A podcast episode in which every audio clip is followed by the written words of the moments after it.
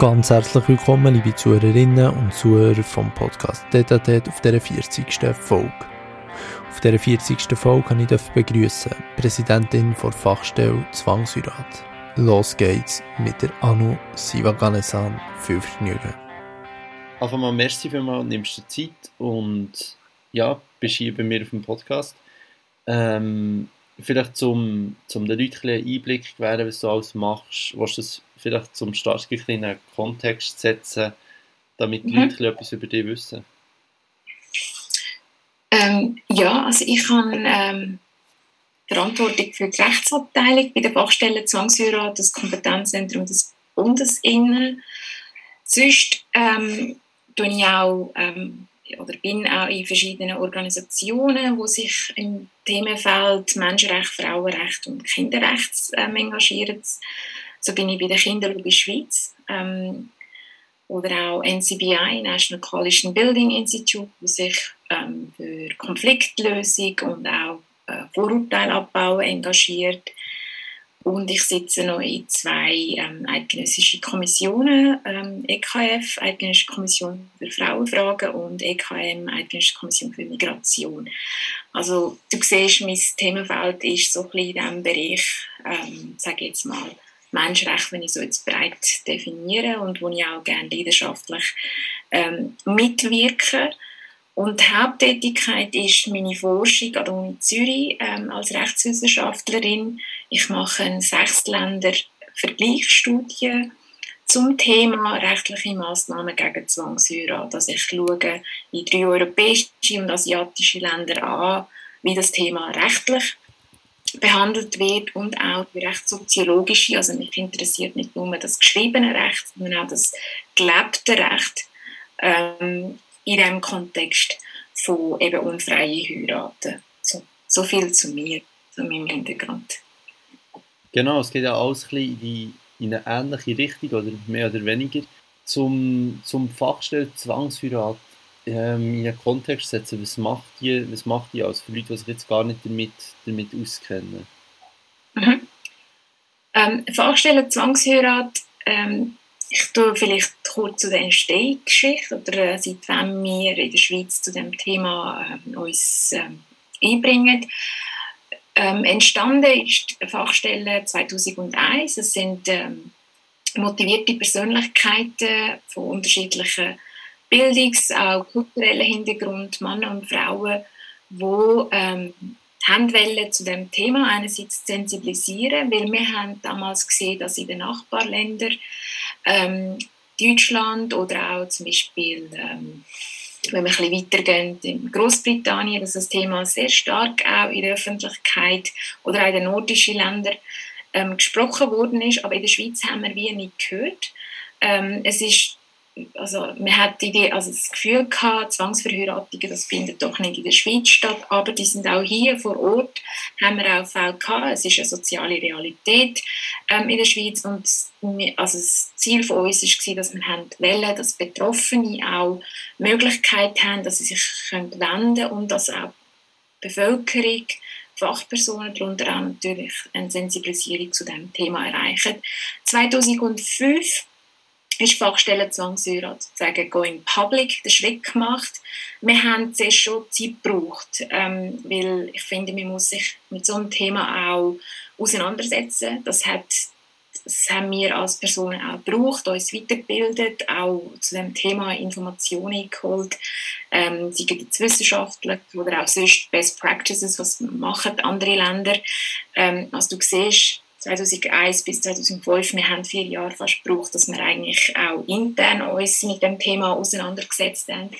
Und 2005 ist eben der erste Schritt, wo wir verschiedene Veranstaltungen ähm, in verschiedenen Deutschschweiz vor allem ähm, durchgeführt haben und ähm, somit dann auch Beratung ähm, eigentlich entstanden, weil auch Betroffene sich bei uns gemeldet haben.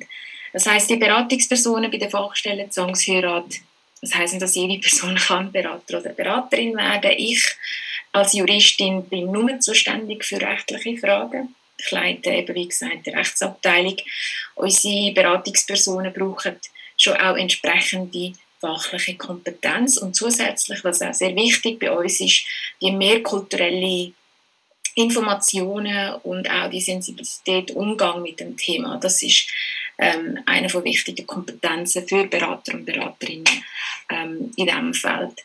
Und ähm, wir haben sehr lange auch mit dem Bund gemeinsam ähm, mitgewirkt und seit 2018 hat der Bund uns als das Kompetenzzentrum des Bundes auch den Auftrag in dem Sinn erteilt, dass wir Zuständigkeiten haben, ähm, schweizweit zu dem Thema einerseits ähm, sensibilisieren, aber auch Beratungen oder Unterstützung auch jetzt für Fachpersonen in verschiedenen Kantonen und Lokalen auch äh, unser Know-how anbieten und sie unterstützen. Das mhm. ist, das ist, so ein, ähm, ja. ja. das ist sicher ein zentraler Schritt für die ganze Organisation.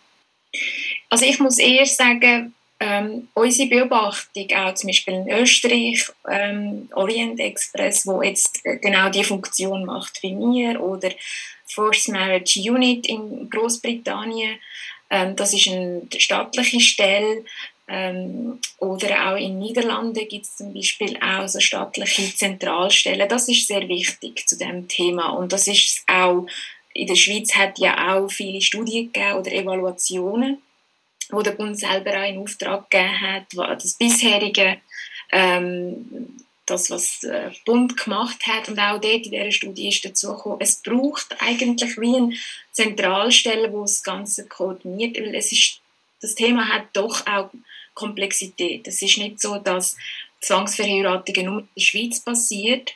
Ähm, es hat auch eine mehrnationale Dimension, sage ich jetzt mal. Ähm, also eine junge Frau, die jetzt in der Schweiz aufwächst, kann sein, dass sie muss einen Landsmann heiraten muss, der jetzt in Großbritannien lebt. Dann kann sein, dass ein Onkel, der in Dänemark ist, der auch mitbestimmen hat. Dann gibt es noch Großmutter im Herkunftsland, wo auch noch Druck ausübt. Du siehst, es ist schnell sind mehrere Länder involviert.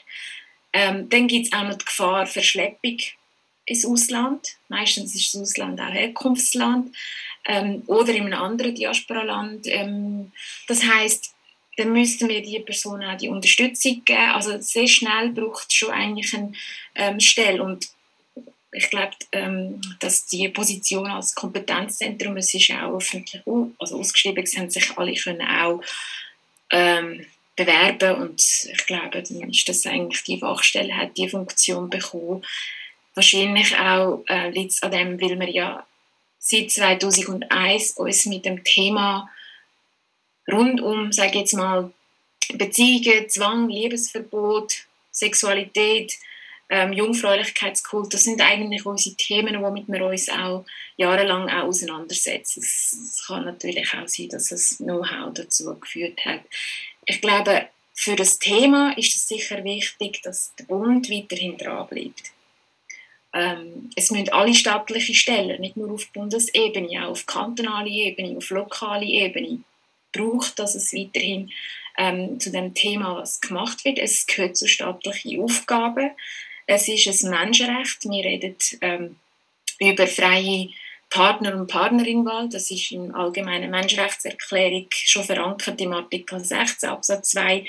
Und es gibt zahlreiche internationale Menschenrechtsinstrumente, es gibt UNO-Pakt 1 oder 2, wo also einen Artikel zu dem Thema haben. Das ist, äh, auch in der Schweiz ist ja seit 2013 ein Verbrechen. Es ist nicht irgendein Bagatelldelikt, sondern es ist ein ähm, Verbrechen äh, mit äh, Andung mit bis zu fünf Jahren Freiheitsstrafe. Also das Thema hat auch rechtliche Dimension, wo auch wo auch die Staaten die Sorgfaltspflicht bzw. auch ähm, verpflichtet sind, zu dem Thema auch sich ähm, engagieren. Oder auch die Istanbul-Konvention natürlich ähm, von 2011, wo ja auch schon drei Bestimmungen in dieser Konvention gibt zum Thema Zwangsheirat. Also du siehst schon eigentlich, dass hier auch Staaten auch natürlich gefordert sind, ähm, ihren Beitrag zu leisten. Und ich glaube, die Schweiz ist da dran. Ja, aber wie du sagst, die Länder müssen sich eigentlich dementsprechend darum kümmern. Ähm, wie findet es jetzt zum Beispiel hier in der Schweiz genau statt? Also wie kann man sich Zwangsheirat in der Schweiz vorstellen? Ja, ähm, also es gibt nicht den Fall, wo jetzt allenfalls soll, also ich meine, dass es bei jedem so muss ablaufen. Jeder Fall ist sehr individuell. Ähm, es kann sein, dass zum Beispiel ähm, Zwang oder die Gewalt schon viel früher anfängt. Wir reden dann von vorehelichen oder premarital sozusagen um, Oppression, dass die Zwang schon früh anfängt. Das kann sein zum Beispiel Einschränkung von Bewegungsfreiheit. Vor allem bei Frauen ähm, ist ein Thema, sobald sie das Pubertätsalter erreicht haben, dass ihre Sexualität stark kontrolliert wird. Ähm, dann ist ein Thema von das ganze Jungfräulichkeitskult, das damit zusammenhängt, dass Eltern sehr stark rigide Kontrollen natürlich ähm, machen, wo sie sich befinden, was darf sie, strenge Kleidervorschriften, ähm, das, was, eben, was darf Tochter und was nicht. Das heisst, es fällt schon viel früher an und dann gibt es natürlich auch schon ähm, während sozusagen oder äh, wenn, wenn die Heirat angesagt ist, das kann auch, es gibt auch Gefahr von Verschleppung, wir sagen es im Outplacement, dass die Person, die eben in der Schweiz aufgewachsen ist oder hier geboren ist, dass sie dann mitgenommen wird, ähm, mitgenommen. Es kann sein gegen den Willen oder es kann auch sein, dass sie zum Beispiel wie eine böse Überraschung dann in der Ferien erlebt. Ähm, es könnte manchmal auch ähm, die Liste Täuschung ähm, vorhanden sein, dass sie sagen, gut, Großmutter liegt im Sterbebett oder es ist Cousine heiratet, dass sie so sozusagen ins Ausland mitnehmen. Das ist auch strafrechtlich sehr relevant, weil die Istanbul-Konvention, die ich erwähnt habe, sagt im Artikel 37 Absatz 2, dass genau so das Verhalten, wo eben ähm, Personen ihre Kinder mit List und Täuschung sozusagen also mitnehmen, zwecks Heirat, ähm, sollte auch also sollten auch Mitgliederstaaten und Strafstellen, also siehst, es ist also auch die Dimension von Zwangsverheiratung im Ausland ähm, wird rechtlich auch behandelt. Auch in der Schweiz ist so, wenn man eben im Ausland zwangsverheiratet, kann man auch in der Schweiz strafrechtlich dann ähm, nachgehen. Ähm, oder eben auch, es kann auch sein, dass Zwang auch nach der Eheschliessung, es ist nicht so, dass sobald wir die Zwangsheirat mitgemacht hat, dass der Zwang dann auch aufhört. Wir reden dann auch von Ketten von Zwang. Ähm, dann kommt natürlich der Druck, es muss fürs nachgesorgt werden. Ja. Und ähm, Zwang, dass man auch in dieser Ehe bleibt. Also wir tun im Deutschen eigentlich unterscheiden zwischen Zwangsheirat und Zwangsehe. Und Zwangsehe ist eben sozusagen, dass du darfst dich nicht trennen, du darfst dich nicht scheiden lassen, ähm, du musst in dieser Ehe bleiben. Das ist eben die Zwangsehe und die Ehe muss auch funktionieren. Mhm. Das ist ja nicht wie ich habe eure Grafik auf der, auf der Webseite angeschaut, wo der sehr spannend ist. Es ist ja nicht wie man sich vorstellt, jetzt ihr und es geht vor allem um, um den Akt von einer Hochzeit, dass man heiratet und dann ist man verheiratet, man ist ein Paar, sondern es geht auch darum, eben der Bleibezwang in dieser Ehe, sondern dass man dort muss bleiben und nicht wie wieder ausscheiden aus dieser Ehe oder was auch immer, sondern wie du, wie du sagst, es muss, auch, es muss funktionieren. Und die hat ja dort aufgeführt, dass es ganz verschiedene Formen von Ehen gibt, Minderjährigkeit, äh, Minderjährigkeitsheirat, äh, Mehrheirat, gleichgeschlechtliche Heirat, Liebesheirat, Scheinheirat, alle die verschiedenen Formen, wo, wo man sich teilweise gar nicht überlegt. Und speziell da ist ja eben genau das, das dann so muss bleiben. Also man hat die Option nicht, ähm, sich, sich zum Beispiel zu scheiden, was auch immer, ja. Absolut, das ist eben genau wichtig ähm, bei Zwangsehe. Es kann sein, dass du jetzt ähm, eben, dass du selber bei ähm, ich sage, also wir nennen dem ja selbstorganisierte Heirat, ähm, also wo du dann natürlich selber mit ähm, Online-Plattformen oder sonst irgendwie. Auf jeden Fall die Initiative geht vom Individuum aus. Das, das ist eigentlich bei uns das Unterscheidungsmerkmal zu arrangierter Heirat.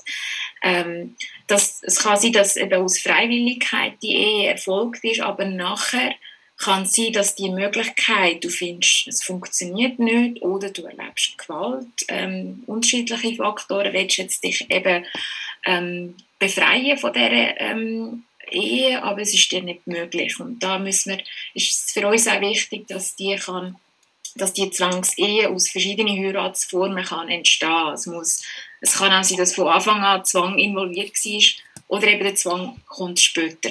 Mhm.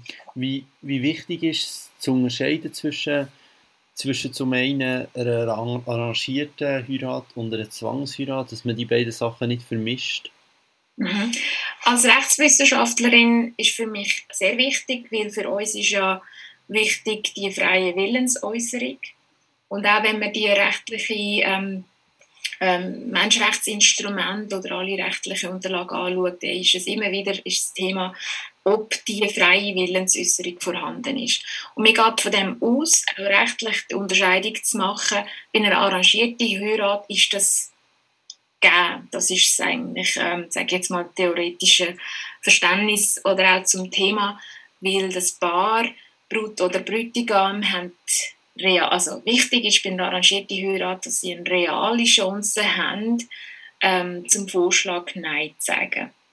Das ist sicher auch, ähm, klar hat es auch in der Schweiz zum Beispiel Forderungen gegeben, ähm, 2011 auch schon früher, dass man arrangierte Unzwangsheirat zivilrechtlich und strafrechtlich ähm, dagegen Massnahmen erlöhnt. Da hat damals der Bundesrat auch gefunden bei, bei einer Zwangsheirat, das ist klar, Menschenrechtsverletzung und bei einer arrangierten Heirat redet man nicht von Menschenrechtsverletzung, weil eben dass Beteiligte Möglichkeit haben zum Nein äußern. Das ist sicher mal rechtlich ähm, die Perspektive und ich finde, dass man auch strafrechtlich oder auch zivilrechtlich die Unterscheidung machen, ist wichtig. Ähm, aber gleichzeitig auch finde ich, dass man nicht das Thema sagt, okay, es gibt arrangierte Heirat, es gibt Zwangsheirat und die beiden Heiratsformen haben nichts miteinander zu tun. Ähm, das wäre auch eine falsche Haltung. Vor allem eben, wenn man, ähm, ich sage es mal, wenn man auch gesellschaftlich oder auch soziologisch das Thema möchte gerne annähern, müsste man auch gewisse Kritiken zu der arrangierten Heiratsform auch bringen. Und das machen sehr viele Feministinnen in vielen ähm, Ländern auch sei es Pakistan, Türkei oder auch Indien, meine Begegnungen mit Feministinnen vor Ort, ähm, wo sie eben genau bringen, weil Heirat ist ja schon mit vielen ähm, Normen und Vorschriften ähm, aufgebürdet. Mhm. Wenn man sich eigentlich eine arrangierte Heirat vorstellt, ich kenne jetzt keine Eltern, die für ihre Tochter eine andere Frau suchen. Das heißt, es ist immer eine heterosexuelle ähm, Bindung vorgesehen. Ähm, gleichgeschlechtliche Eheschliessung ist tabuisiert in Gemeinschaften, die arrangierte Heirat praktizieren. Also es ist immer eine Verbindung zwischen Mann und Frau. Ähm, und dann ist es auch so, es gibt einen starken Endogamiezwang. Das heißt, man muss immer innerhalb von der eigenen Gemeinschaft, sei es mhm. jetzt gleiche religiöse Angehörigkeit oder der gleiche ethnische Hintergrund. Manchmal ist sogar die Verwandtschaft muss es sein oder von ähm, der gleichen Region. Wenn man jetzt das Land nimmt, dann hat man auch Regionen, wo eigentlich sehr stark auch bestimmen können sein. Das heißt, die Freiheit, die man hat, die ist sehr stark eingeschränkt äh, bei einer arrangierten Heirat. Ähm, wenn man jetzt, das ist, was ich immer finde, in der Schweiz, das ist also ein vielfältiges Land, da haben wir die Schönheit oder die Bereicherung, dass wir ja so viele Menschen mit unterschiedlichen kulturellen ähm, äh, Hintergrund hier leben, dass wir ja so viele Möglichkeiten haben, auch unsere Partner, Partnerin suchen, natürlich nicht zu einschränken. Aber genau da ist ja das Problem, wo man auch beobachtet, wo auch die Betroffenen zu uns kommen, wo jetzt einen Partner oder Partnerin haben, wo nicht gleichen Hintergrund, sei es kulturell oder religiös haben und dass die Eltern die, sozusagen die Beziehung nicht akzeptieren und dann selber sozusagen einen Vorschlag bringen, eben der gleichen Landsfrau oder Landsmann oder ähm, Christin oder jetzt ein Hindu oder äh, muslimische Angehörigkeit, dann, dann kommen sozusagen die, das endogame Verhalten oder Vorschriften von Eltern, wo sehr wichtig ist. Mhm. Und ich sage das immer wieder, mhm. Äh, für mich ist es eigentlich, da sieht man auch, ähm, weil ich mich auch mit dem Thema Rassismus auseinandersetze. Ähm, für mich ist ganz klar, und das habe ich auch schon in verschiedenen Orten dann auch das Thema angesprochen, wenn jetzt jemand kommt, sage jetzt mal ähm, schweizerische Eltern ohne Migrationshintergrund, würde ich sagen, meine Tochter darf jetzt ähm, dunkelhäutige Person, jetzt einen Eritreer, nicht heiraten, eben weil er dunkelhäutig ist dann ist es für alle klar, und das ist auch ganz klar, das ist eigentlich rassistisch motiviert, dass sie dagegen sind. Und so das Gleiche erleben wir auch ähm, von sage ich jetzt mal, einem ähm, türkischen Vater, der findet, meine Tochter darf jetzt kein Eritreer heiraten, darf jetzt nicht ähm, äh, Sri Lanka und so weiter. Also hier ist es genau das Gleiche auch. Also es ist auch genauso rassistisch und ich finde, man muss auch über das reden, wieso das verboten wird und was für einen Druck dass die Kinder dann auch erleben, die, die eben genau die Rahmen sprengen und dann auch ähm, die kulturelle Bereicherung, die ja auch gibt, wo sie sich dann auch sozusagen ähm, verlieben und dann natürlich den Druck erleben, nein, das darfst du eben nicht, weil die Person aus Sicht der Eltern falsche Freundin oder falsche, falsche Freund ist. Oder? Ähm, da braucht es mehr Sensibilisierung, dass man auch über das Thema auch, das Heiratsverhalten auch aus rassistischer Perspektive kann reden, finde ich, ähm, braucht es hier natürlich noch mehr Diskussionsbedarf. Mhm. Wie, wie, wie stellst du das fest, dass es so irgendwie bei, bei in der Schweiz jetzt ist, dass man du, redest du sprichst ja zum einen an, dass es nicht immer schwarz und weiß ist, also dass man nicht immer so genau, dass das alles eigentlich flüssig ineinander übergeht. Also das eine ist einfach das Extrem von einer kompletten Zwangsheirat und das andere ist, geht es so über in, in gewisse Vorurteile haben. Ähm, eine Hochzeit findet zwischen Mann und Frau statt. Ähm, was auch immer. Wie, wie stellst du dir in der Schweiz vor, dass man eben gewisse Vorurteile hat und in gewisse, gewisse Muster denkt und nicht komplett offen ist? Also bei dieser Frage, Diskussion ist immer natürlich unterscheiden deine individuellen Präferenzen. Da sage ich, es, es gibt, jede Person hat ihre Präferenzen, ähm, humorvoll sein, sportlich sein oder weiß nicht, braune Haare, schwarze Haare oder irgendwie, da hat jeder Mensch, glaube ich, eine Vorstellung. Und da finde ich, das sollte Raum geben. Mhm. Ähm, sobald aber jetzt ähm, Dritt, also sage jetzt mal Drittpersonen, meine ich äh, deine Familienmitglieder, weil das sind ja, wir haben ja damit zu, dass Familie involviert ist als Täter und Täterinnen, wo eben den Zwang ausüben. Wenn sie kommen und sagen, du darfst nicht die Person, und bei Familie geht es ja nicht immer um äh, Eigenschaften, wie ist die Person jetzt humorvoll, ist die Person jetzt sportlich oder sonst irgendwie andere, sondern es geht immer um, ähm, was für eine Bildung hat die Person, finanzielle Lage und eben was für Herkunft und was die religiöse Zugehörigkeit, das sind so die objektiven Kriterien, wenn man so sagt, yeah. wo sehr wichtig gestellt wird ähm, und das auch entscheidend ist bei deiner Partner- und Partnerin-Suche. Und wenn, sobald das passiert, finde ich, dann bist du als Individuum nicht mehr frei, deine Präferenzen im Vordergrund zu stellen. Gut, aber ja, was ich mich da halt frage, ist, inwiefern bist du frei? Meine, du bist ja zu, zu, in vielen Punkten bist du durch deine Kinder, durch deine Erziehung, durch deine Erlebnisse, hast du ja schon eine gewisse Prägung, die halt eben entscheidet, dass du ähm, dass du dich dafür interessierst, dass jemand sportlich ist oder nicht sportlich ist oder Absolut. was auch immer. Darum, das finde ich mega schwierig zum, zum irgendwie eingrenzen. Du Absolut. Ja, also ich, ja. ich bin der Meinung, also klar, Partnersuche oder Heirat, das, ist, das gibt in jeder Gesellschaft auch Einschränkungen und Vorschriften und Erwartungen von deinem sozialen Umfeld natürlich und das prägt dich auch als Individuum. Ähm, das Individuum ist immer in einem sozialen Kontext dann auch anzuschauen. Ähm, für uns oder für, für mich ist dann die Frage, wie viel Druck, Zwang erlebt das Individuum, mhm. so dass Menschenwürde, so Würde von dieser Person verletzt wird.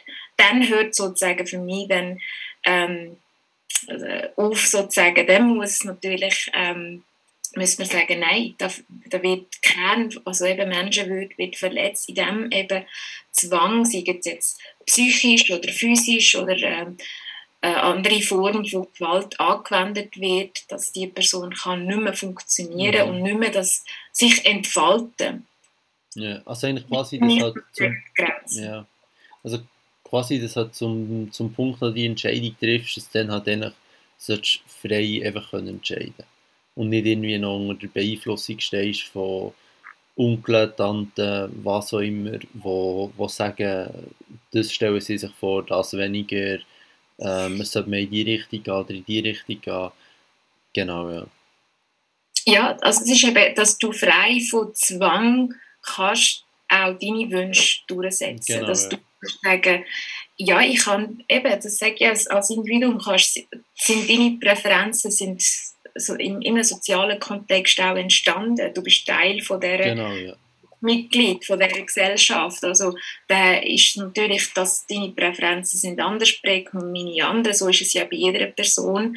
Ähm, sobald aber eben zum Beispiel deine Eltern würden sagen, Niklaus, du darfst das nicht, sonst würde man das und das mit dir machen. Mhm. Oder du wirst eben ähm, in einem Zimmer eingesperrt, du, darfst, ähm, du wirst im Ausland mitgenommen. Oder auch Zuneigung wird, also es, eben, es kann ja Gewalt gibt es ja verschiedene Formen. Und wenn deine Bewegung immer eingeschränkt wird, kontrolliert wird und nachher kommt noch die geschlechtsspezifische Form noch, als Frau darfst du das und das nicht. Das ist ja alles zusammenhängend mit der Heirat, ähm, vor allem auch die weibliche Sexualität, warum das schon viel zu früh anfängt. Eltern haben Angst, dass ihre Töchter können die Jungfräulichkeit verlieren weil es gibt einen Zwang, also Zwang ähm, oder Vorschrift, du musst jungfräulich in die Ehe gehen. Und da ist es einfach tägliche Kontrolle, wo die Menschen untersetzt sind, oder? Das Mhm. ist ein Big Community is watching you. Das ist es eigentlich, wo sie sich nicht können einfach frei als Individuum entfalten. Mhm. Und das ist, glaube ich, das Wichtige. So oder so bei den Fachstellen ist nicht so, dass wir auch Fälle haben, äh, wo jetzt arrangierte Heiratfälle oder und so weiter, wo Personen äh, finden, ich kann selber, also ich kann das fällen. Das sind ja nicht die Fälle, die mit mir zu tun haben. Bei uns ist ganz klar, ähm, das Individuum ist, fühlt sich unter Zwang gesetzt und möchte sich auch gerne befreien. Also, ja, also die Komponente vom Zwang muss immer gegeben sein. Ja. ja. Vielleicht, wir können auch gerne auf die, auf die Punkte eingehen, zum, wie, wie Leute beeinflusst werden, was teilweise verboten wird, erlaubt wird. Aber was mich gleich noch interessiert ist, es kann jetzt sein, durch deine Erfahrungen, die du gemacht hast, in, in diesem Bereich, zum Beispiel sagst, eigentlich die Form von einer Heirat, von einer, von einer Ehe, funktioniert gar nicht mehr, ist veraltet, das sollte man überdenken. Wie, wie stehst du zu diesem Konzept generell noch? Ähm, das wäre wahrscheinlich mein persönlicher ähm, also Wunsch, aber ich, in meiner Tätigkeit sehe ich, dass Heirat sehr eine hohe Stellung hat in der Gemeinschaft, in der Gesellschaft, ähm, dass Heirat immer noch die legale das mal als Plattform ausdrücken, wo Sexualität darf erlebt werden. Ähm, das heißt, es ist nach wie vor eine wichtige soziale Institution ähm, für eben ähm, mit den Menschen, die mit mir zu tun haben, Beratung und Begleitung treten und für ihre Familie und für die Gemeinschaft, wo sie sind. Also für den, und das ist ja genau bei Zwangsheirat oder bei arrangierter Heirat, wo, ich, wo wir als Kritik auch bringen, oder auch wir, ich meine, ähm, Feministinnen auch, die sagen, dass Heirat als einzige Lebensform für zwei Menschen vorgesehen ist. Es gibt per se einen Heiratszwang. Es gibt keine alternativen Lebensmöglichkeiten in einer Partnerschaft oder Lebensgemeinschaftsleben.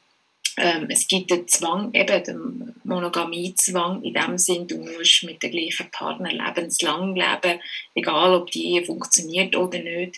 Ähm, das, das heißt, also du siehst so eigentlich, dass es ist eigentlich keine veraltete Institution, sondern nach wie vor eine wichtige, ähm, wo wir auch feststellen, ist, für viele ist sogar die Ziviltrauung, sie rechtlich die Ehe ist sozusagen, ähm, also in der Schweiz, wir haben ja Primat von der Ziviltrauung, du musst zuerst zum Zivilstandsamt staatlich die Eheschließung machen und erst dann darfst du ja die religiöse Eheschließung vornehmen. Und auch hier gibt es sehr viele, die die Einstellung haben, das ist nur ein administrativer Akt, den wir da machen beim ähm, Zivilstandsamt. Die richtige und wichtige Eheschließung, die ist dann nachher, was kommt, die religiöse oder traditionelle Eheschließung. Und in der Praxis in der Schweiz, wo wir dann auch feststellen, dass leider das schon vorher stattfindet, dass die religiöse Eheschließung schon vor der Ziviltrauung stattfindet, damit jetzt genau das, also das Primat von der Ziviltrauung verletzt. Und was damit auch noch gemacht wird, dass schon minderjährige Personen unter 18 dann auch schon in der Schweiz verheiratet Mhm. werden.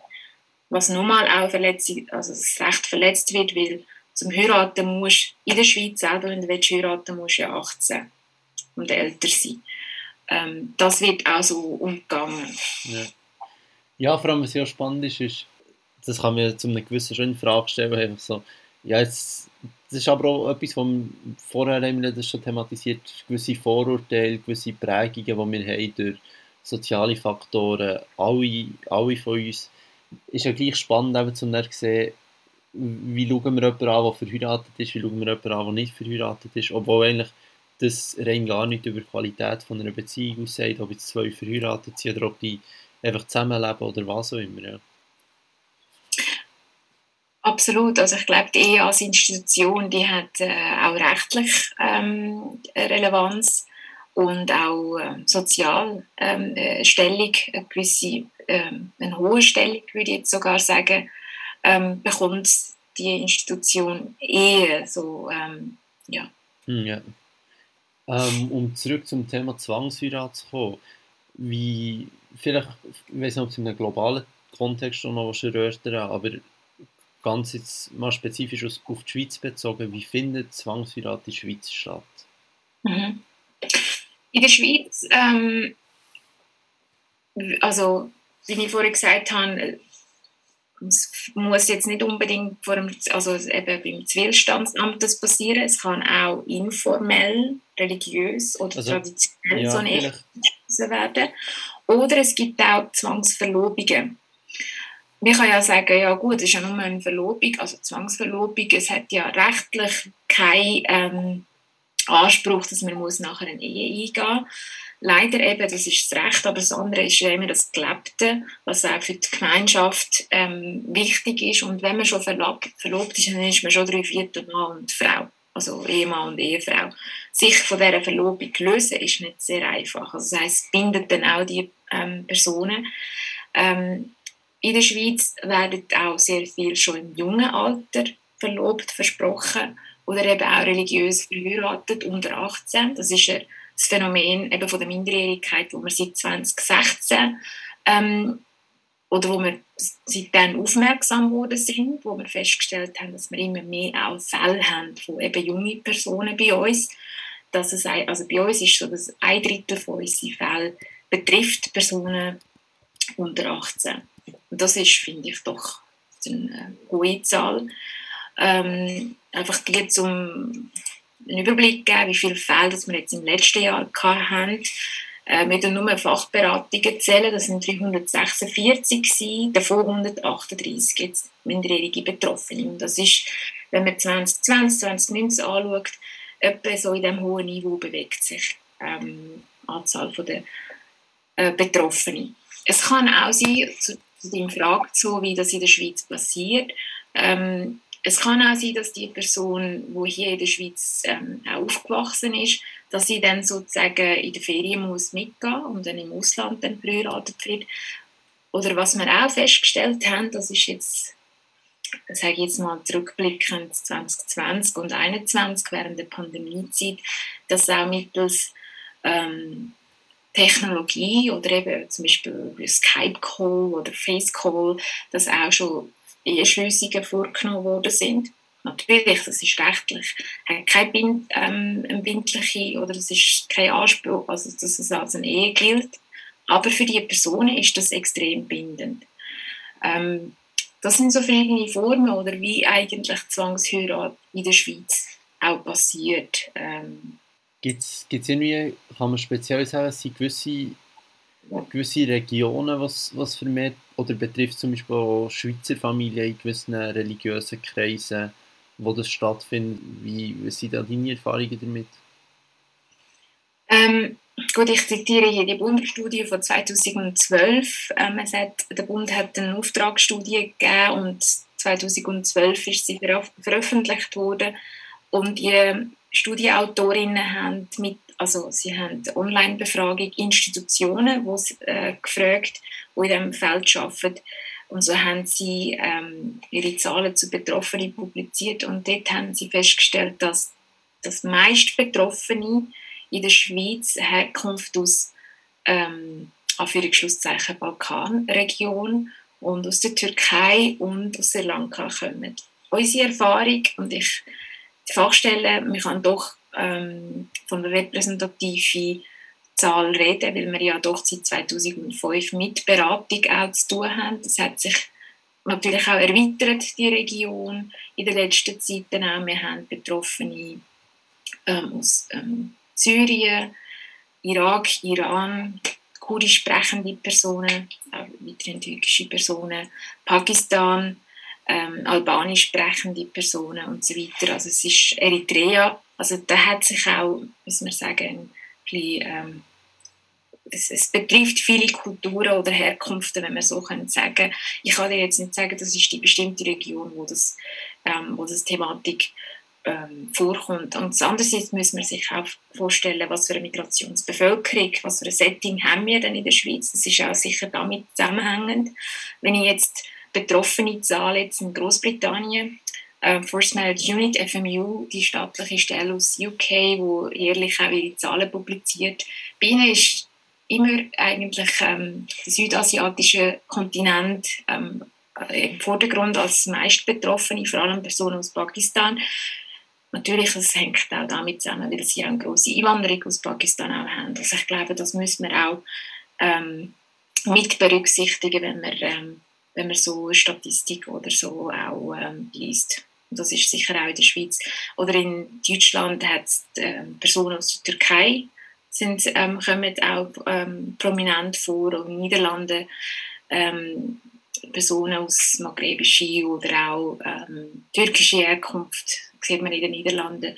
Also da siehst je nach Länder, also was für Einwanderungskontext das sie haben, ist das sicher, ähm, hat eine Relevanz. Mhm. Und jetzt zum Beispiel läuft es sicher auch total unterschiedlich ab von, von Kultur zu Kultur, von Land zu Land. Aber es ist so der klassische Fall, wo ihr damit konfrontiert seid, wie eine Zwangsheirat abläuft. Ähm, da müsste ich eben sagen, weil Heirat hat sehr stark auch kulturelle Elemente. Jede Gesellschaft hat ihre eigene Vorstellung. Auch in der Schweiz hat wahrscheinlich ähm, gibt es unterschiedliche Vorstellungen, was man unter Heirat vorstellt. Und da gibt es eben jede, also ich sage mal, es ist stark mit sittlichen Normen verbunden. Zum Beispiel Cousin oder Cousinen heiraten. Das ist in vielen Gemeinschaften gang und gäbe oder für die andere, zum Beispiel albanisch sprechende Personen, das ist unsere Erfahrung in der Beratung, findet, das kann man sich ja nicht vorstellen. Oder Personen aus Tschetschenien finden, das kommt gar nicht in Frage. Ähm, wir haben aber ähm, kurdisch sprechende Personen oder eben Personen aus Sri Lanka, wo das eigentlich ähm, ganz normal gelebt wird. Also es gibt doch gewisse kulturelle Elemente, wo anders abläuft ähm, Eheschliessung oder das ganze Ritual, das ist ja sehr, sehr unterschiedlich. Ähm, was aber, wenn du mich fragst, gibt es Gemeinsamkeiten?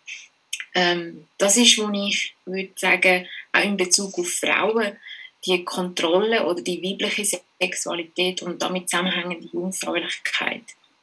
Ähm, klar, ich glaube, die Erwartung gibt es auch an Männer, aber gut, wir haben ja nicht das Jung Männlichkeit. Das Wort gibt es ja eigentlich nicht einmal. Es, ist, es wird eigentlich sehr stark bei den Frauen die Kontrolle durchgeführt. Und das ist für viele eigentlich ein Thema, wo auch religiös angeschaut sei jetzt im christlichen Kontext oder im äh, hinduistischen oder islamischen Kontext oder jüdischen Kontext.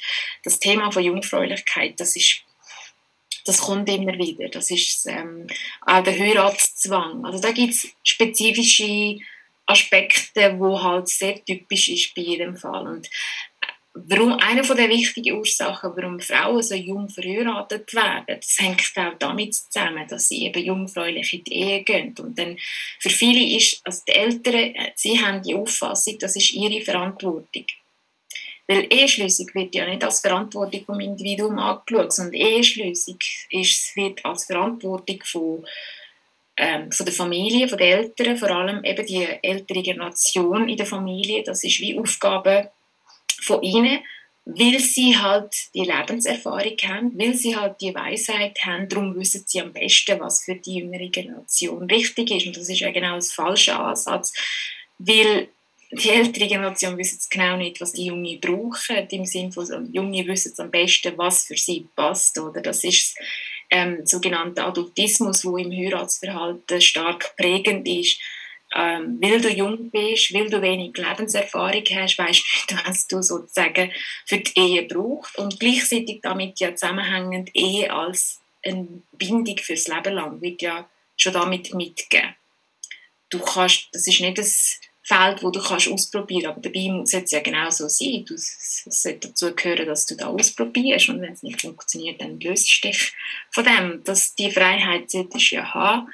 Ähm, aber eben genau das ist so die Erwartung, Vorstellung, dass du kannst da nicht ausprobieren mit der Ehe, mhm. sondern du bist dann für lebenslang gebunden. Das sind so Aspekte, wo viele eben arrangierte Heirat praktizieren oder Zwangsheirat haben, kann man sagen, sind Gemeinsamkeiten vorhanden. Ja, eigentlich ist es ja, also es ist ja unglaublich teilweise äh, kompletter Irrsinn, dass man sich überlegt, eben, du sagst vorhin via Skype oder via, via Zoom, via was auch immer, werden zwei Leute wie verheiratet, die sich noch nie gesehen haben, die sich vielleicht nicht einmal kennen, nur weil sie die Eltern oder wer auch immer jetzt die passen zusammen, das wäre noch eine gute Idee, wenn die zusammen heiraten und es muss dann quasi funktionieren und es ist nicht irgendwie äh, entweder das passt nicht oder das passt nicht, das gibt es nicht, es muss einfach passen.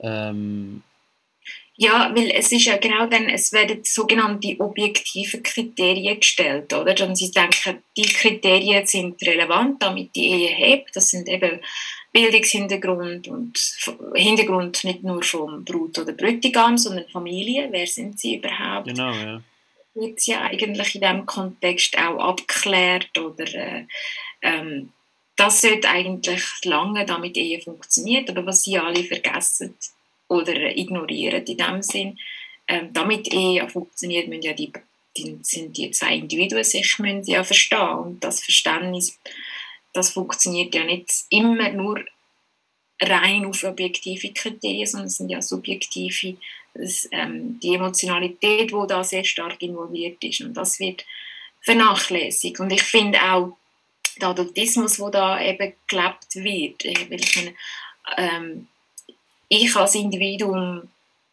die Verantwortlichkeit, die, die habe ich oder sollte es auch bei mir liegen, dass ich kann selber bestimmen ob ich heiraten will, wenn ich dann heiraten will, also wen und auch wann und all diese Fragen und wie oft, das, ich finde auch, darüber müssen wir reden. Also ich glaube auch, ähm, mehrmals heiraten, wenn es mir so ist. Also das, ist, das sind so Aspekte, wo wir sollten unter Ehefreiheit auch können, dürfen diskutieren. Ja. Oder die Frage gestellt hast, muss man über, überhaupt heiraten? Das ist auch eine wichtige Frage, oder? Mhm. Bis, du hast vorher gesagt, immer steht eigentlich im, im Zentrum, oder? Ist das wenn man es wie, wie einen Kreis hat, wo, wo die überschneidenden Elemente von den unterschiedlichen Religionen, von den unterschiedlichen Kulturen, von den unterschiedlichen Ländern ein bisschen zusammen vereint, ist immer die Jungfräulichkeit, die wo alle verbindet, die muss gegeben sein. Zum einen, warum ist es so zentral? Und dann zum anderen wir haben das ja am Anfang wie diskutiert, also eben, die schreiben ja zum Beispiel auf der Webseite, ähm, Sexualität darf gar, nicht, darf gar nicht erlebt werden, ähm, darf gar nicht stattfinden vor der Ehe zum Beispiel. Ähm, und, und das andere, was mich interessiert, ist auch, zu, zu welchem Punkt wird es eben, werden junge Frauen, was ja glaube vor allem gibt, weniger Männer, die kontrolliert werden ähm, und zwangsverheiratet werden. Also du wirst mich korrigieren, wenn es das so extrem viel gibt. Ich glaube es weniger. Also es ist schon mal ein anderes Beispiel. Also es sind natürlich immer beide betroffen von einer Zwangsheirat aber kontrolliert werden, glaube ich, schon vor allem junge Frauen oder einfach Frauen generell. Ähm, und bis zu welchem Punkt geht die Kontrolle dann jetzt zum Beispiel hier in der Schweiz von jungen Frauen, bevor sie zwangsverheiratet werden, dass sie nicht mit Kolleginnen Ausgang dürfen, dass sie nicht dürfen so zu dieser und dieser Zeit noch unterwegs sein, dass sie das und jenes nicht dürfen. Ähm, ja. Ja, das sind verschiedene wichtige Themen, die du jetzt angesprochen hast. Und ähm, ich, also ich möchte sehr gerne auch hier betonen, also sind, das hast du ja auch gesagt, sind beide, auch Männer sind von Zwangsheirat betroffen. Das finde ich auch sehr wichtig, dass man auch, dass auch in der Sensibilisierung oder in der öffentlichen Diskussion auch den Aspekt auch mitnehmen. Weil bei uns ähm, circa 20 Prozent sind Männer, die zu uns zur Beratung kommen. Und das finde ich doch, ähm, wenn man allgemein das Verhalten von Männern, die jetzt irgendwie Unterstützung brauchen, allgemein ist es ja sehr weh, also ist ja nicht so hoch. Und vielleicht hängt das wieder mit dem mit unserem Gesellschaftsbild.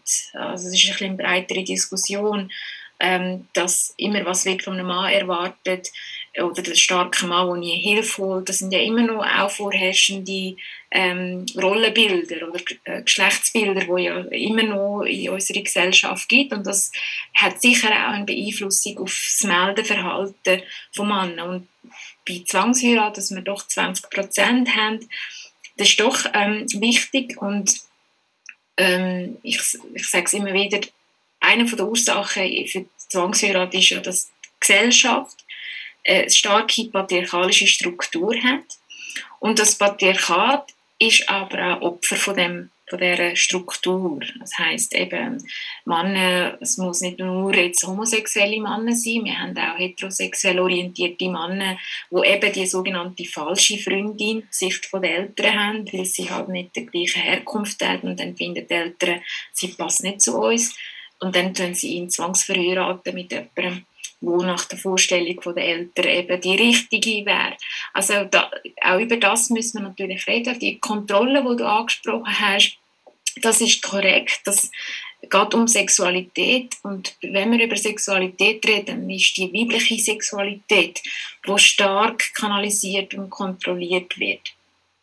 Ähm, es gibt Feministinnen, die sagen, ähm, die sogenannte Ehre, sozusagen die Familienehre, ich bin ein bisschen skeptisch mit dem, weil rechtlich gibt es eigentlich das gar nicht, dass Familien Ehe haben, das sind Individuen, die Ehe haben, aber es ist ein Konstrukt, ein soziales Konstrukt, das ähm, sehr hoch äh, immer wieder gesetzt wird. Die Familie die hängt sozusagen an der weiblichen Sexualität. Das wird dort angehängt. Das, da gibt es sehr starke feministische Diskussionen auch zu dem Thema. Aber bei Zwangsheirat, es hat geschlechtsspezifische Elemente natürlich die Einschränkungen, die vorhanden sind. Ähm, da gibt es für einen Mann unterschiedliche Einschränkungen, für eine Frau, das ist halt per se, weil sie zu dem Geschlecht jetzt gehören, oder?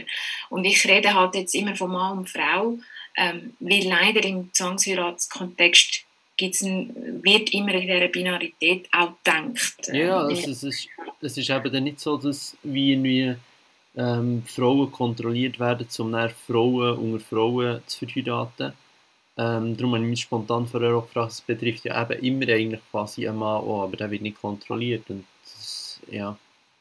Ja, es gibt kein, ähm, also ich meine, klar, auch das Gebot ähm, oder das Verbot von vorehelicher Sexualität sollte für alle gelten, aber wenn es um Kontrolle geht, dann ist das, jetzt, jetzt eben, es gibt die verschiedenen, sage ich mal, sehr konservativ ausgerichtete Familien, ähm, dass zum Beispiel Bettlaken immer noch nach, sage ich mal, erste Nacht, wo das Paar zusammenbringt, dass es immer noch kontrolliert wird. Es gibt sogar auch Rechtsordnungen, wo im Gerichtsverfahren zum Beispiel das Jungfräulichkeit das Thema kommt oder dass voreheliche Sexualität nicht nur gesellschaftlich tabuisiert und verboten ist, sondern auch rechtlich.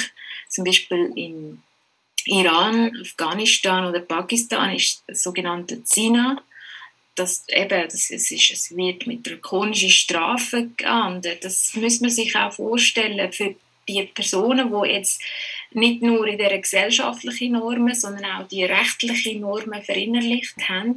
Und wenn sie hier in der Schweiz ankommen, ist für sie auch nicht einfach oder es ist ein eine verkehrte Welt, kann man so sagen, die, wo sie konfrontiert sind, weil das, also wenn man jetzt die Rechtsordnung oder Schweizer Gesetz anschaut, das Zivilgesetzbuch sagt, du darfst erst ab 18 heiraten. Aber das Strafgesetzbuch sagt, das sexuelle Mündigkeitsalter ist bei 16. Aber auch vor 16 darfst du sexuelle Erfahrung haben. Darf, also der Altersunterschied muss einfach drei Jahre sein. Oder? Das ist so ein bisschen das Schutz vor bei der Verein, wo das Recht ein, also, ähm, vorgibt. Und dann musst du es vorstellen für Menschen, die eher von einer anderen Rechtsordnung oder auch von ähm, gesellschaftlichen Normen kommen, wo es darf kein Sex vor der Ehe stattfinden, aber hier ist es erlaubt. Das ist eigentlich eine verkehrte Welt. Und das kann auch einer von, ich sage jetzt mal, Gründen sein, warum jetzt in der Diaspora hier ankommen, auch dass die Eltern noch mehr Angst haben dass ihre Töchter werden jetzt eben sexuelle Erfahrungen sammeln oder Liebesbeziehungen eingehen und dass sie dann nicht mehr Jungfrau sind, dass sie dann noch mehr sozusagen Kontrolle einführen, dass sie dann noch früher zwangsverlobt werden. Das, also das ist noch wichtig, der Diaspora-Effekt ähm, noch eine sehr starke Rolle kann spielen. Ja, im, im, ganz, im ganzen Prozess. Ja, genau, weil es ist nicht so, dass einfach die Menschen kommen da mit einem Rucksack. Bei ihnen gibt es die und die Normen, die und die Seiten. Natürlich, das, wir nennen den Herkunftseffekt, die ist auch vorhanden, aber es kann auch in Migration, im Ankommen, in Diaspora gibt es auch andere Faktoren, wo vielleicht zu einer Verstärkung von gewissen Praktiken kann führen.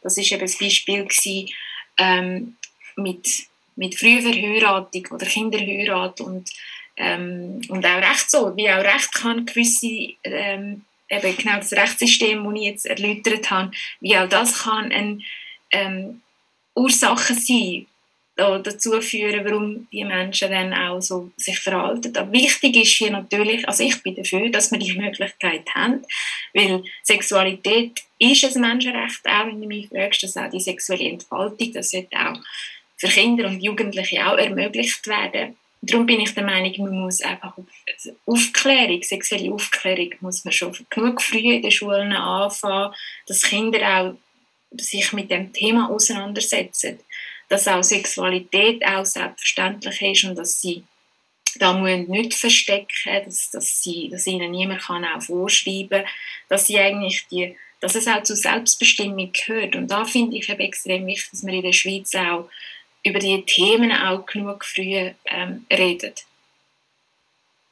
Ja, also dass das einfach nicht irgendwie stigmatisiert wird. Ähm, was, ist, was ist das? Wie findet das statt? Ich finde auch, es, es sollte ja auch interkulturell stattfinden. Also es bringt ja nichts, wenn man, wenn man es nur den einen erzählt, den anderen nicht.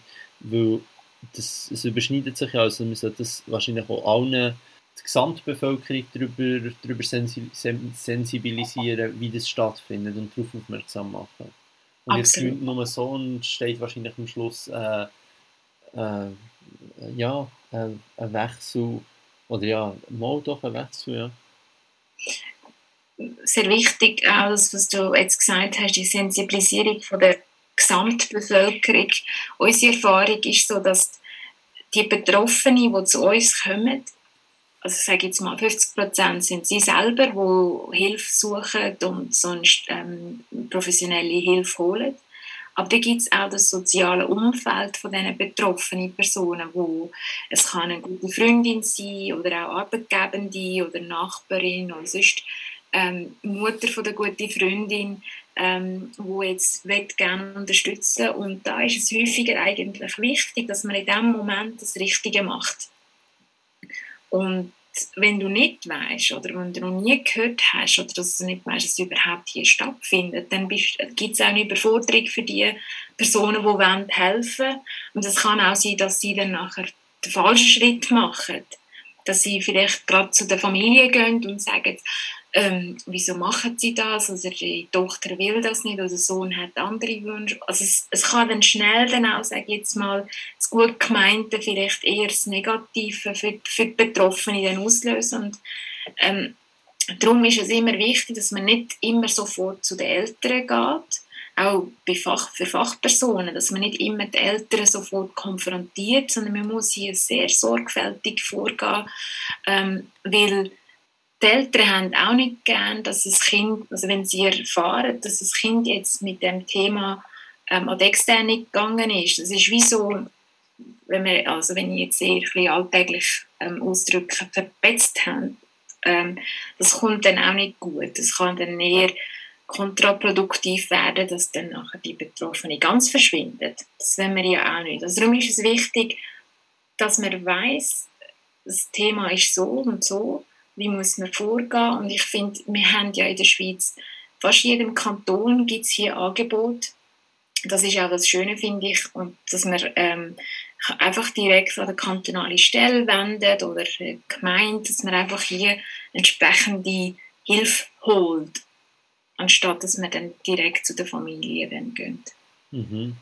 Du hast etwas Spannendes angesprochen, wie ich finde, ähm, oder es hat mich auf, auf den Gedanken gebracht, wie, wie viel von den, oder ja, ich weiß nicht, ob man es so kann sagen, aber es gibt sicher einen gewissen Prozentsatz, wo, wo einfach so können sagen, das stimmt für sie so, also wenn sie zwangsverheiratet werden, wenn sie, äh, wenn so, oder ja, nicht einmal zwangsverheiratet werden, sondern ein Arrangement stattfindet und eine arrangierte Hochzeit stattfindet, ähm, zu, zu wie vielen, oder ja, nicht, das kann man nicht prozentual sagen, aber wie groß ist so der Teil oder ähm, wo man kann sagen, das stimmt für die Person, also es ist nicht mehr, dass es die wird stören und wie viel gibt es wirklich, die eben da zu euch kommen oder wo, wo offensichtlich nicht damit, damit eigentlich wollen leben und können leben, ja. Ich habe nur Aussagen gemacht zu denen, die zu uns kommen, wo, wo, wo ähm, aus ihrer subjektive ähm, Sicht auch die Heiratszwang empfindet. Und das ist eben wichtig ähm, für Beratungsstellen, dass Betroffene nicht bevormundet werden, sondern dass Betroffene selber bestimmen. Das ist eine Zwangsheirat für mich. Klar, rechtlich gesprochen braucht gewisse objektive eben, ähm, da braucht es auch Definition, was ist Zwangsheirat, welche Nötigungsmittel, das ist eine strafrechtliche Relevanz. Aber für die Beratung ist es sicher wichtig, die subjektive Empfindlichkeit der betroffenen Personen. Wie viel jetzt sich mit einem arrangierten Heirat zufrieden geben, ich kann darüber keine Aussagen machen, weil es gibt auch keine Erhebungen zu arrangierten Heiraten in der Schweiz. Was sicher ähm, bekannt ist oder dass ich auch schon in der Studie und Literatur gelesen habe, dass weltweit mehrheitlich arrangiert geheiratet wird. Also nicht zwungenermaßen, sondern dass wirklich arrangiert wird, ja. Also arrangiert würde eben heißen, dass man wie die Möglichkeit hat, Nein zu sagen. Das ist in der Theorie eben, aber ich finde, man muss dann auch das, das, den sozialen Kontext auch da mitdenken und darüber gibt es in dem Sinn keine auch ähm, Erhebungen. Also ob jetzt das Arrangement, wie viel Zwang involviert ist und ob strukturelle Zwang, also Zwang kann ja auch ähm, strukturelle Zwangssituationen geben oder familiär. Ich mache dir ein Beispiel, wenn du jetzt das älteste Kind in der Familie bist da gibt es bei gewissen Kulturen so, dass eigentlich die älteste Tochter muss zuerst heiraten und dann kommen die anderen an der Reihe. Und wenn du eigentlich, sag jetzt mal, schon zehnmal Nein gesagt hast, also das ist eben die, der Punkt, wie oft darfst du Nein sagen?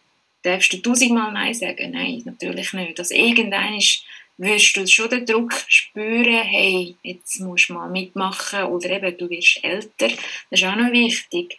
Ähm, in China gibt es das Konzept auch, Shengnu-Frauen, das Leftover Women. Sobald du 27 und älter bist, dann bist du wie so bist viel zu alt für den Heiratsmarkt. Das heißt, es gibt äh, mit dem Alter hast du eigentlich den Zwang, so jetzt, wenn du noch 35 unverheiratet bist, das ist unvorstellbar. Das heißt, irgendetwas stimmt mit dir nicht.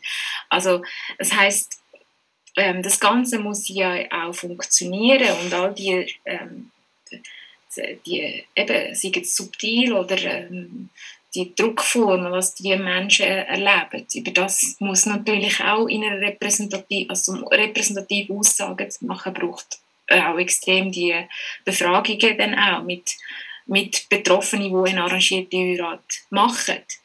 Ähm, darum ist es auch schwierig, eine Aussage zu machen. Aber ich, mhm. wichtig ist sicher, und das finde ich wenn wir aus Sicht von Ehefreiheit und die Fre ähm, Freiheit in der Eheschließung, wenn wir das Thema menschenrechtlich ansprechen, dann finde ich, müsste man auch über arrangierte Heirat nicht nur einfach haben, es arrangierte Heirat, da geht man von dem aus, dass sie dürfen Ja oder Nein sagen. Ich finde, wir müssen auch über das reden, diskutieren. Inwiefern gibt es hier auch ähm, vielleicht Elemente, die können zwanghaft sein Was sind Konzepte, die mit arrangierter Heirat verbunden sind? Ist das wirklich die Freiheit, die sie haben oder nicht? Also ich finde, es ist nicht, nicht das Thema, das rechtlich verboten werden muss oder sollte, sondern es ist ein Thema, das in einer, ähm, äh, sage jetzt mal, in einer soziologischen Perspektive angeschaut, äh, gesellschaftlich diskutiert werden muss. Ja, aber in einem breiteren Kontext diskutiert werden, ja.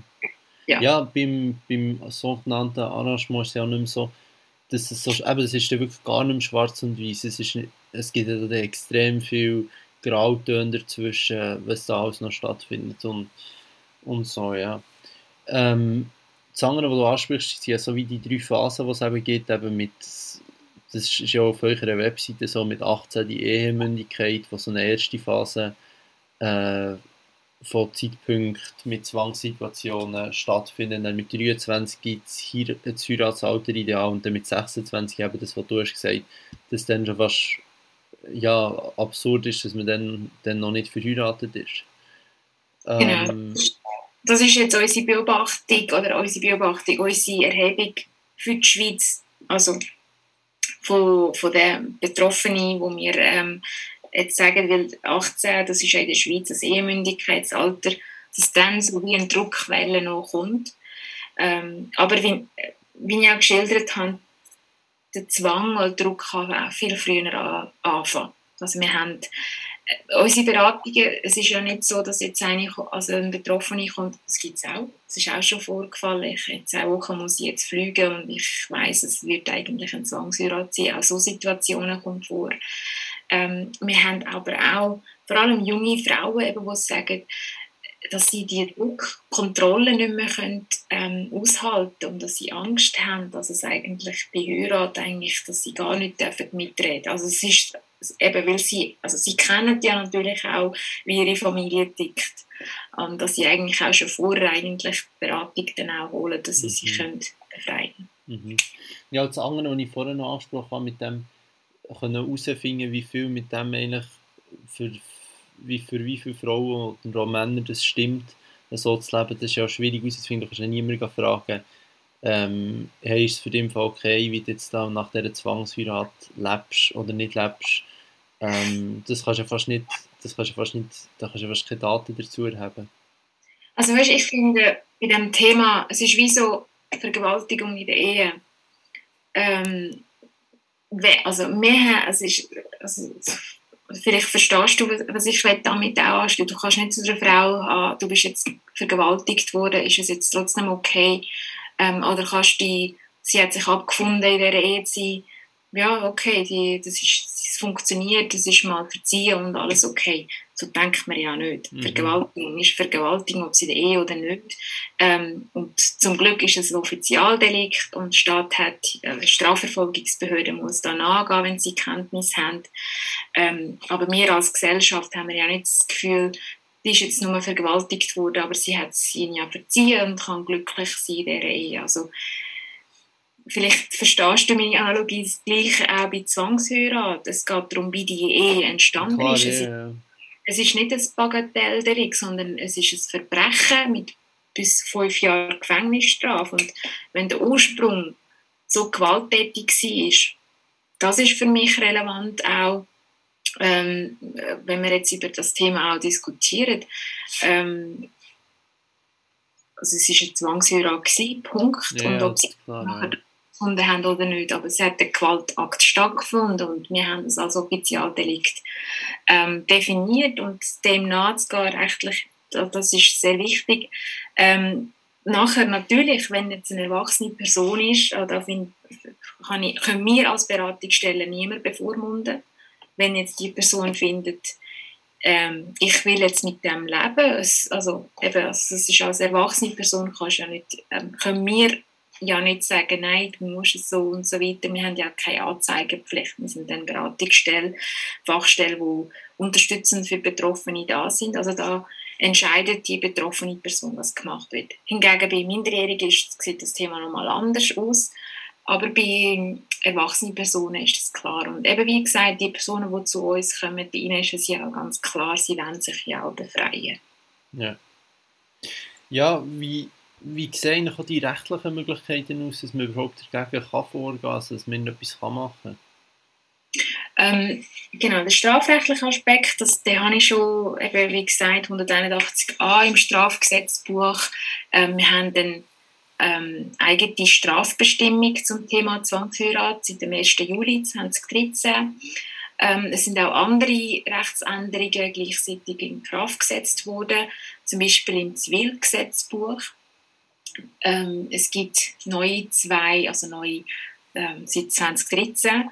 Ähm, es ist jetzt ja gut, auch schon bald zehn Jahre im nächsten Jahr, seit das Gesetzespaket in Kraft gesetzt worden ist, ähm, dass zum Beispiel, wenn eine Ehe aus Zwang eingegangen worden ist, dann gilt es als ein unbefristeter Eheungültigkeitsgrund. Also du hast da nicht irgendwelche zeitliche Einschränkung. Du könntest ein Annullierungsverfahren ähm, einleiten, auch von Amtes wegen, auch Behörden können hier eigentlich handeln und plus Minderjährigkeit.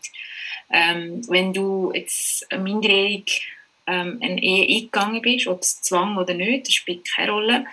Ähm, wobei hier kann man sagen, dass die Minderjährigkeit den Mangel heilt, sobald du Volljährigkeit erlangt hast. Da gibt es aber Reform, das ist noch ein laufendes Rechtsprojekt, sage ich jetzt mal so.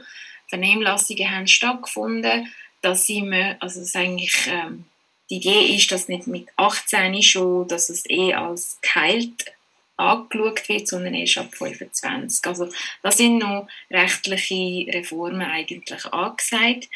Ähm, sonst noch andere ähm, wichtige Änderungen im AIG, Ausländer- und Integrationsgesetz.